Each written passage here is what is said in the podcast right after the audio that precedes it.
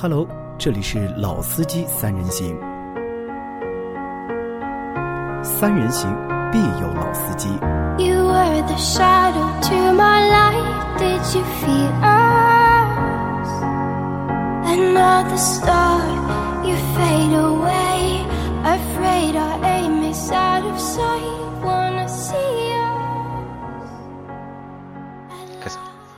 大家好，欢迎收听《老司机三人行》，我是今天的主持阿 Q。大家好，大家好，我是老倪。大家好，我是杨磊。嗯，今天杨老板又让我做了一个主持人，我们就谈谈，应该我上一次做主持也是谈的这一个话题，还谈销量嘛。七月份又过去了，七月份上海高温天超过四十度，大概有将近十天吧，我记得。好，应该不止，十天好像还不止。突破了，反正我就觉得我开的小毛驴被晒成了那个越南人了，已经。越南人。呃，看一下销量，看一下销量的话，我们中国七月份的一个乘用车的市场销量达到了一百六十七点四四万辆，这个数字其实还是蛮高的，我觉得蛮高的。蛮高的。然后后面又有一句备注，就是作为传统的销售淡季，七月份销量总比相呃销量相比六月份下滑了百分之四点二，但是跟一六年相比的话呢，又增长了六点一，创下了两月份以来的同比增长幅度的记录。然后后面还有一句就是也遇到了，就是说呃，它这句话什么，也为开年以来整体遇冷的车市带来了一丝暖意。因为今年是其实热的不，因为今年的就是 销量，其实同比去年相对来说都是下滑的嘛。对，除了就是除了低七月份是同比，二零一六年七月份是同比增加，但是其他的一些月份，两月份、三月份、四月份、五月份都是同比二零一六年是有下降的，是。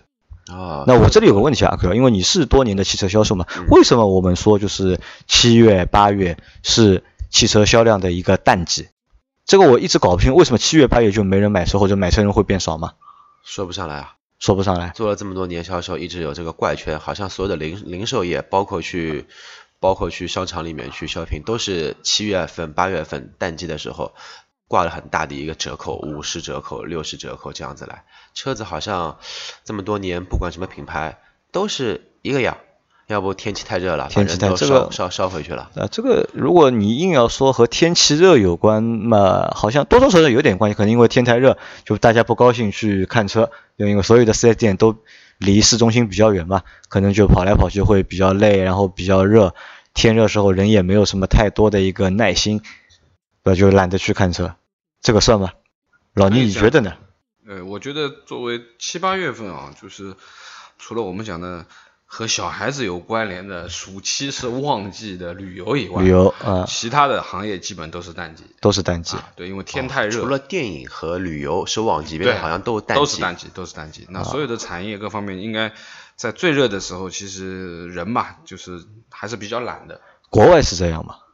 国外没没在国外生活过。啊，不知道哈，那可能这个也是也算一个中国的特色吧。好像我刚刚杨老倪说的这个也蛮对的，除了呃小孩的教育，就学生的这么一些教育，还有一些游乐场，还有一些电影业，它会有暑期档，别的好像还真没有什么所谓的暑期档，嗯，什么特推这种节目是没有的。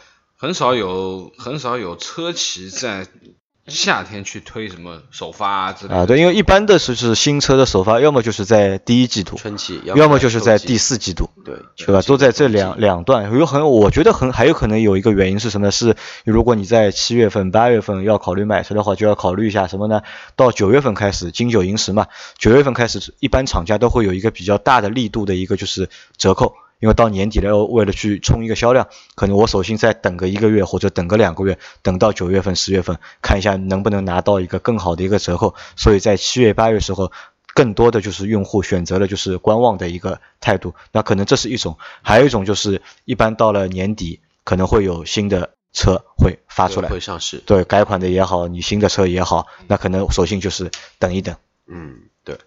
然后后面这边还有一句后注，在三大细分市场，SUV 的销量同比增长达到百分之十八点六，轿车的话呢增长为零点二，但是呢 MPV 市场的话还是处于一个下滑，比去呃七月份相对同比下滑了百分之八点一，也是唯一一个细分类的一个市场是有所下滑的。其实 SUV 还是蛮火的，轿车 SUV 继续火啊轿车可能说持平，但是 MPV 可能说现在太多的七座二胎 SUV 出来之后，MPV 可能说没有这么的有空间的优势。对，包括现在其实新的，就包括今年新上市的 MPV，好像几乎也没有，也没有什么新的车出来。今年除了到十一月份会有一辆就是别克的 G L 六呃，还有会上手大捷龙，大捷龙现在就差公布价格了嘛？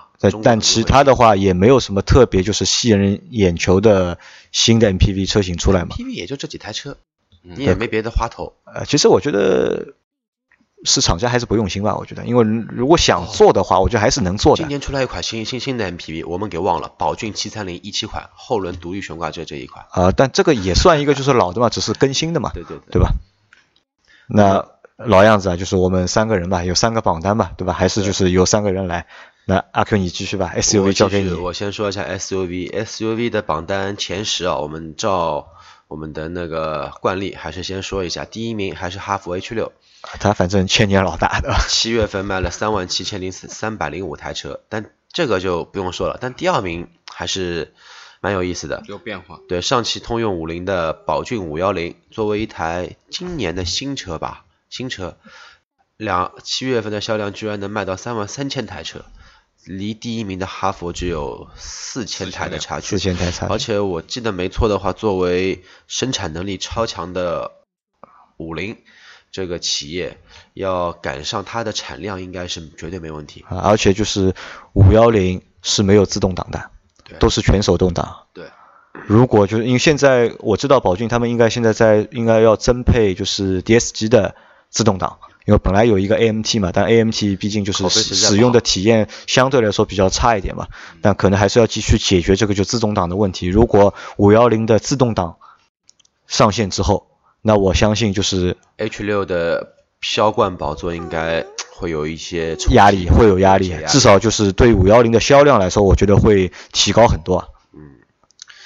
第三名，第三名，第三名的话也好像有所变化，我记得没错的话是传奇的 GS 四，七月份的量应该也达到了两万六千多，原来是第二名对吧，老对？，原来上半年度是总的降了两名啊，呃然后它是上半年度的吧？呃整个上上半年度对，我们现在说的是七月份的，说七月份，然后第四名的话呢是吉利的博越，也是一台口碑啊、评测啊都比较不错的一台我们自主品牌的一台车型，两万一千八百七十二台，这个是第四名的一个榜单。第五名开始好了，有合资品牌进入了，上海大众的途观，但是这个途观应该也是途观 L 和途观丝绸之路混在一起的混在一起的销量，销量的话也达到了两万一千多台车，销量怎么说呢？应该途观 L 的销量可能占百分之四十吧。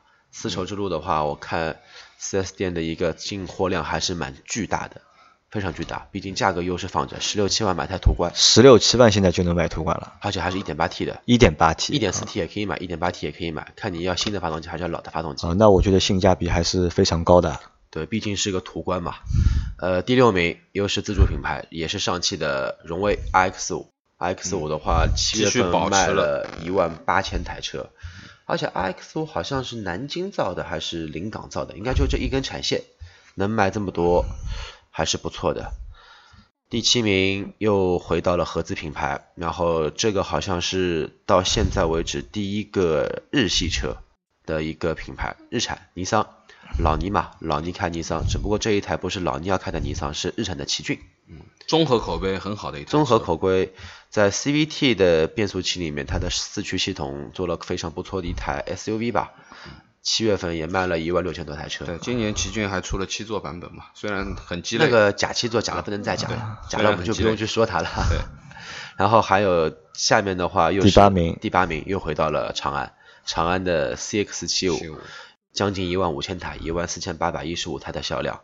第九台应第九名 X 二 V 呃第九名是 XRV X 二 V 本田的对小型 SUV 小的 SUV 一万四千六百六十七，好像跟上半年前十名的销量的榜单差不多。第十名吉利汽车帝豪 S，呃帝豪 GS 一万两千八百六十三台。前十名比较能说的，我觉得还是宝骏这个神奇的品牌，跟五菱神车啊跟五菱一样神车。款款爆款。款款爆款，一台新车能卖了这么火，还是证明一点，手动版的证明一点产量能打得够，然后配置也够高，认可也够认可，最关键的一点价格便宜，价格便宜，还有就是三线、四线、五线的城市的分布网太庞大了。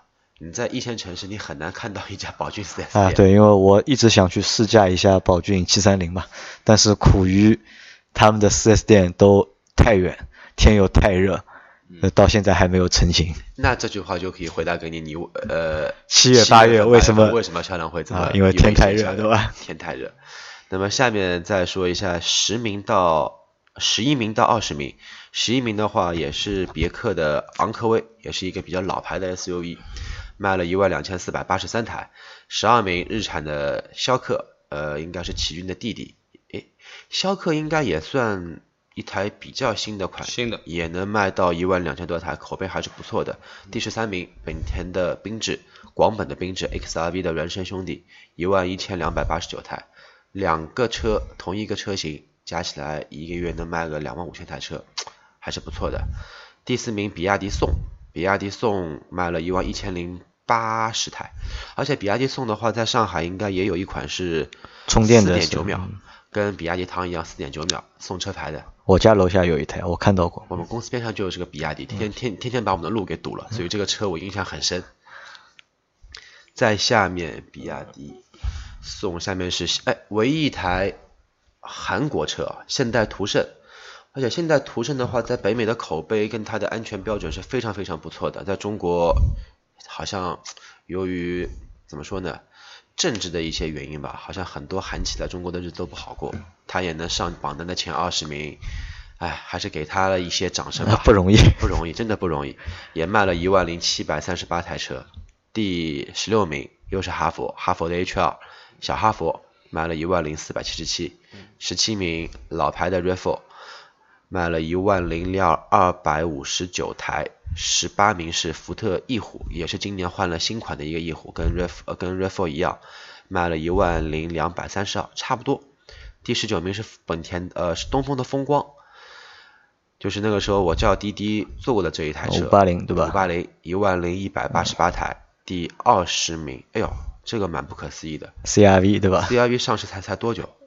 而且老的 CRV 清库应该基本上是都清完了，在在上半年，下半年车刚刚上市，就能拿到月销量过万的销量，证明本田的发动机产能还是不错的。我觉得可能还不够。如果它的发动机产能如果能够再强一点的话，可能这个数据的销量还能再多一点。看看下个月的销量吧。对，可以看看下个月的销量，而且我看到在下面又有本田的车了。那么我再读到，我读到前现在二十嘛，前三十吧，前三十有代表前，我读到前四十吧，比较有代啊，表啊三三十够了，我觉得三十够了。三三十够了吧？呃，那二十一名 Q 五在清库的车，我们也不多说了。呃，二十二名吉利的远景 SUV，上海真看它不到，呃，没没什么印象。真看它不到。嗯，第二十三名奔驰的 GLC，我们也不多说了。第二十四名一七款的锐界，八千七百七十八台。然后二十五名是丰田汉兰达，两个一直是竞品的一个关系，差不多销量八千四百五十七。第二十六名大众途昂，那所以你看，就途昂在七月份可以已经卖到了超过八千辆，哎，对于它这个尺寸和这个价位，我觉得还是有市场的啊，还是有市场。然后我们也验证了什么？也验证了就是我们前一集嘛说的就是李老鼠的，就是超级汽车破坏王嘛，嗯，对吧？然后他就拿了就是锐界和就是途昂去做了一个对比，那可能从排名上面我们去看，他们也是相近的，对吧？途昂说完了，再说一个本田的冠道，一样用 1.5T 跟 2.0T 的发动机的一个那个本田车，也卖到了八千零四十四台车，销量还是不错的。呃，二十八名长安的 CX 三五小的，嗯，卖了七千六百四十六，呃，二十九名也是在换出处于换代末期的一个 Q 三，七千六百多台车，七千六百零九台车，新的 Q 三什么时候会上？啊，你知道吧也不最没这么快起码还要过两年。？Q 五还没上了，对吧？至少要等 Q 五上了啊。应该。第三十名，呃，换了平台的 X 一，呃，卖了七千五百七千四百五十一台车。第三十一名，哎呀，不错的车，广汽传祺 GS 八，你这个销量好像降低了，我记得有一个月的话是销量过万，七月份的话卖了七千二百四十七台车，三十二名东南的 DX 三，看到过几台在马路上？你还是说到四十名吧。嗯，我也觉得算是四十名。刚刚还有第三十三名宝骏五六零，啊，五六零反而怎么卖了这么差？卖了七千零七台车。可能和还是和价格有关，我觉得。价格有关因为五幺零和五六零两辆车就是尺寸上其实差的并不是，但是价格上面还差的还蛮多的，要差将近两万多了要。针对这个价位的客户群，两万差两万多块不是个小数大的。数对，而且就是你去看，就是宝骏五六零的内饰和宝骏五幺零的内饰相比的话，我觉得五幺零的内饰要比五六零要好看，要好看一些。外观也比五六零要好看。嗯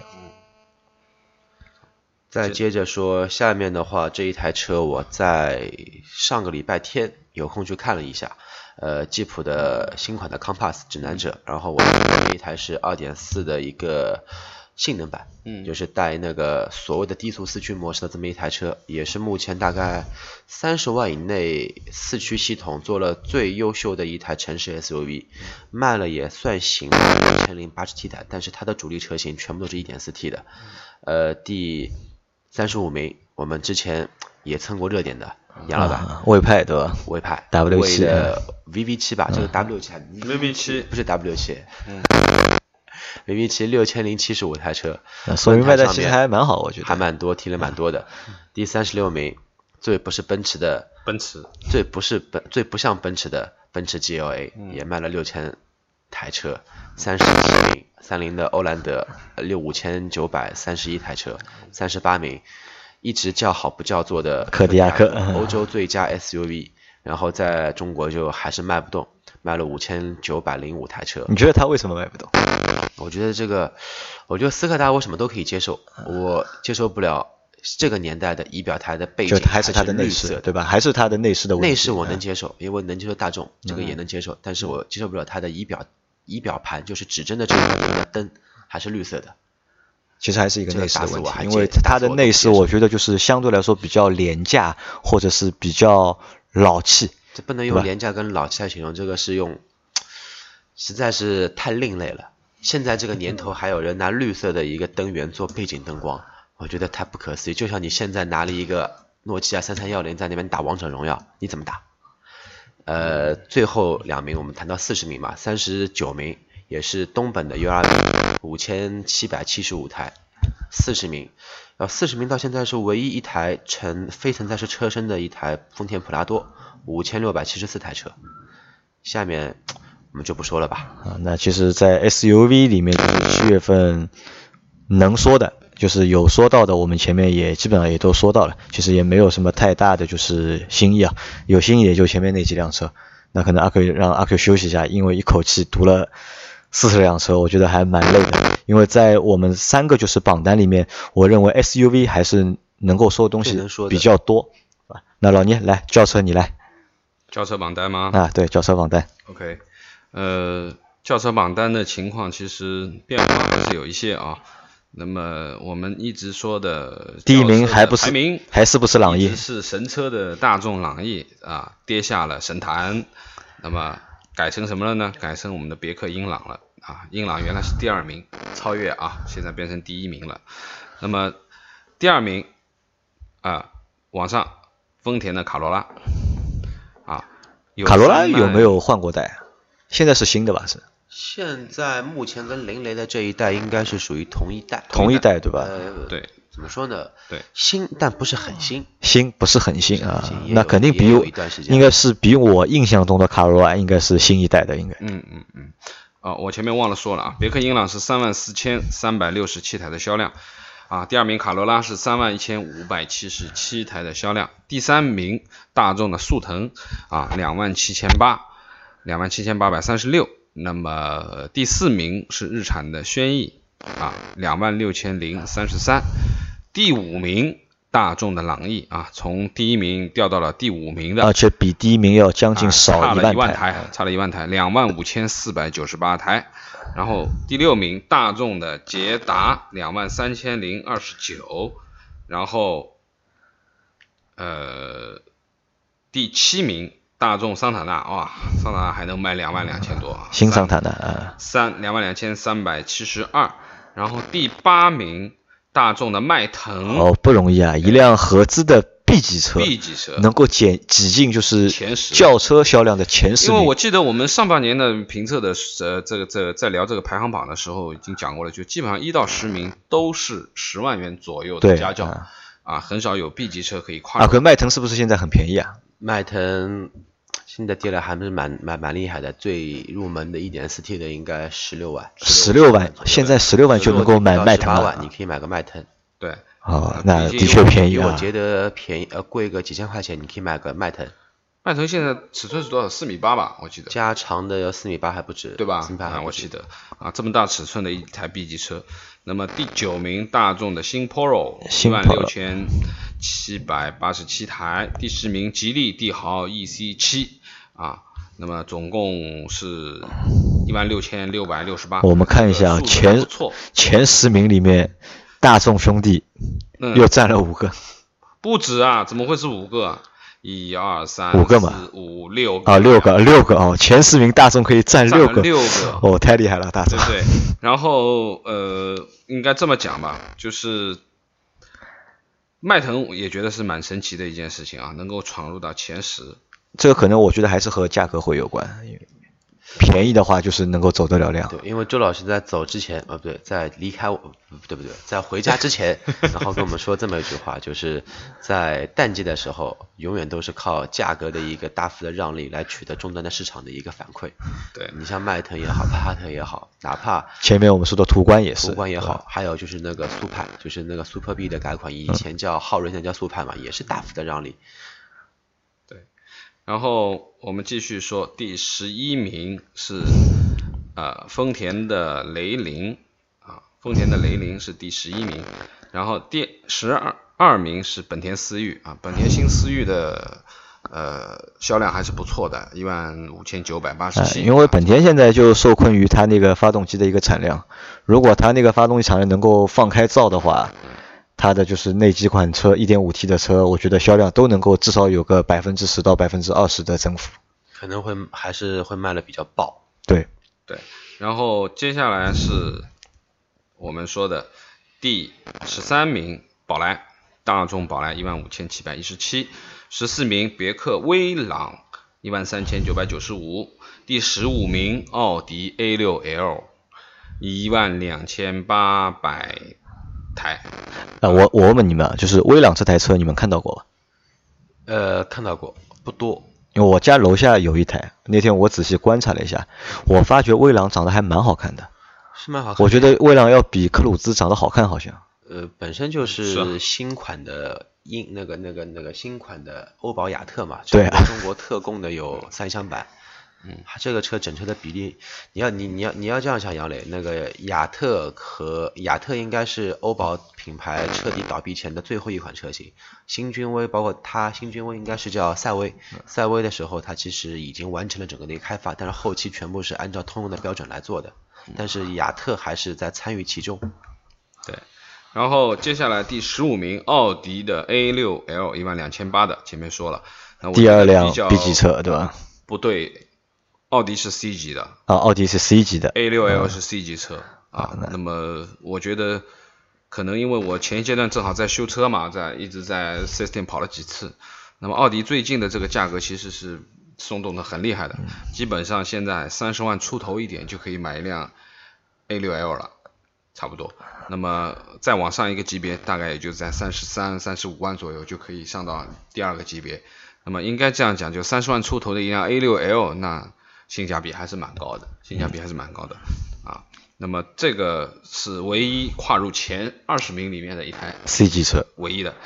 那第十六名，雪佛兰科沃兹一万一千三百八十一，十七，本田雅阁一万一千三百三十台，啊，第十八名，高尔夫一万一千两百一十三台，第十九名，韩国车现代领动，啊，也一万一千零九十台，第二十名，吉利远景，啊，那么一万零八百六十三台。那么这是前二十名的一个排名。那我觉得这个前二十名排名里面，就是主要的可能呃基本上还是以十万元左右的家轿为主力的阵营啊，合资品牌居多。那么唯独跨境的一辆 B 级车、一辆 C 级车都是大众集团的啊，一个奥迪，一个大众。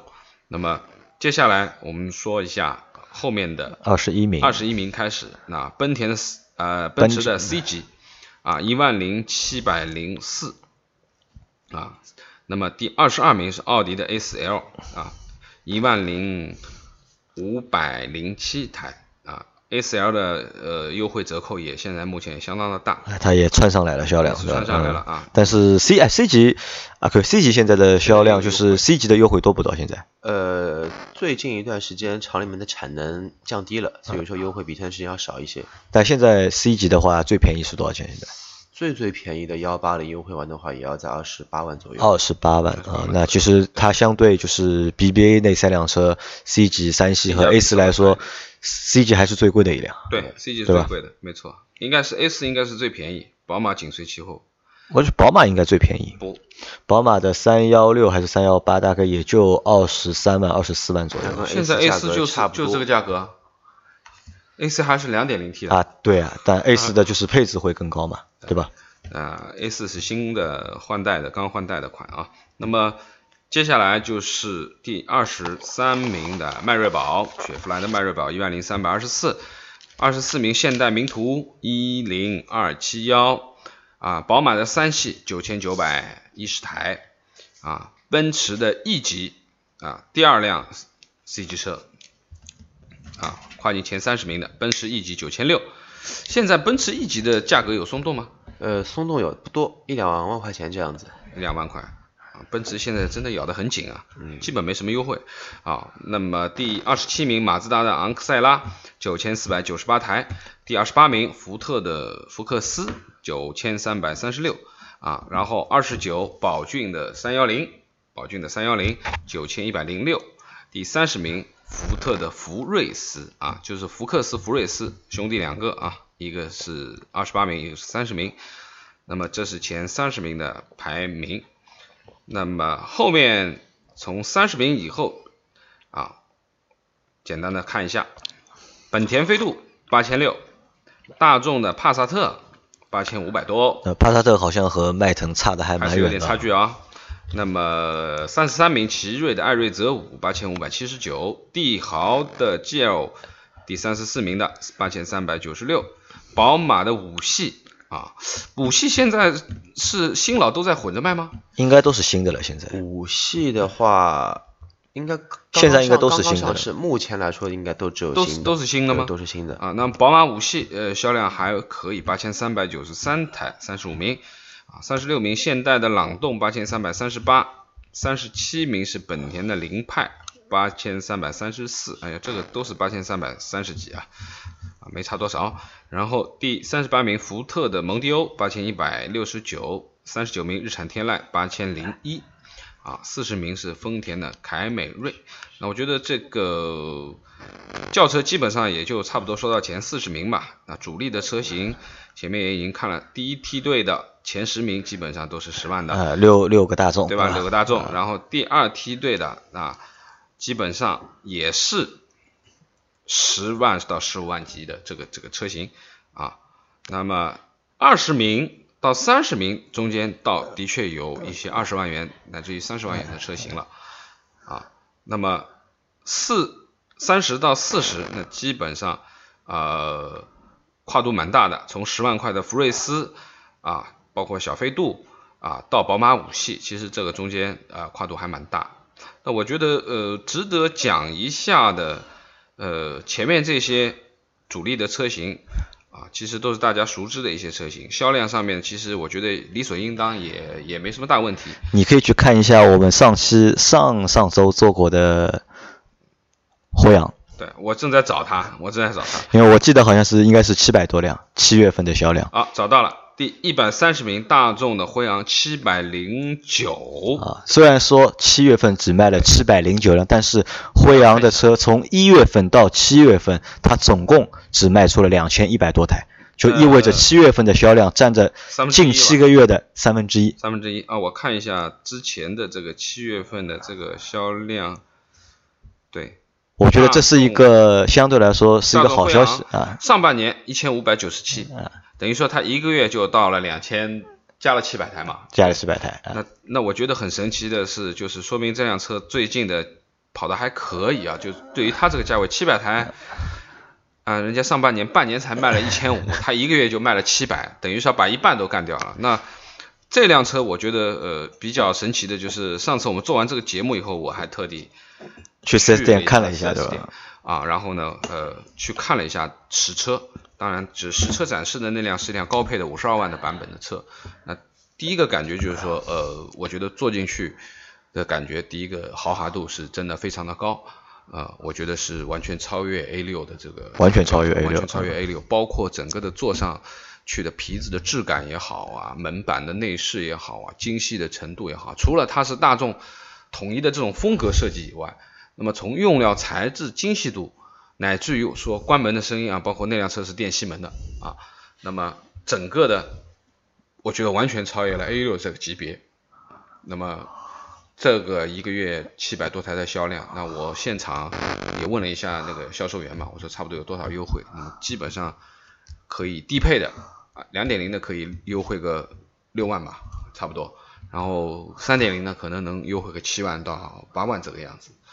那么应该说，最近的这个价格啊、掉了那么多，导致了它现在的一些销量稍微上去一点，虽然不高，但是和之前比，我觉得已经还是蛮大的一个提提升。那又验证了这么一句话：淡季的时候销量是做靠做活动嘛销量是靠价格砸出来的。其实我觉得也不是单单淡季，就是我觉得这个车啊还是看价格，还是看价格。因为辉昂应该算是一辆 D 级车了，对对吧？如果你真的如果能够啊，没有没有没有，现在还能算只差一点点到 D 级，还没到 D 级地级肯？定是 D 级要五米一以上。D D 级是辉腾，对，辉腾是对。那么关键问题是，这么一辆车，呃，我从实车上面去看到的这些配置和实际的做工各方面的东西，当然它有一个很好的 A 六底子啊，MLB 的一个 EVO 的底子，那么从关门的声音各方面都非常的好。实话实说，真的便宜十万块的话，这台车真的性价比蛮高的。性价比。当然，对于品牌不是太追求的人，我我我倒是看完了以后，我自己倒是有点冲动，有点我觉得可能冲动呃四十几岁的老倪，可能再过个几年，马上奔五十岁了，那我可能会选择一辆相对成熟一点的啊、可能我会放弃 SUV，选一辆轿车。哎，我觉得这可能是辆很好的选择哦。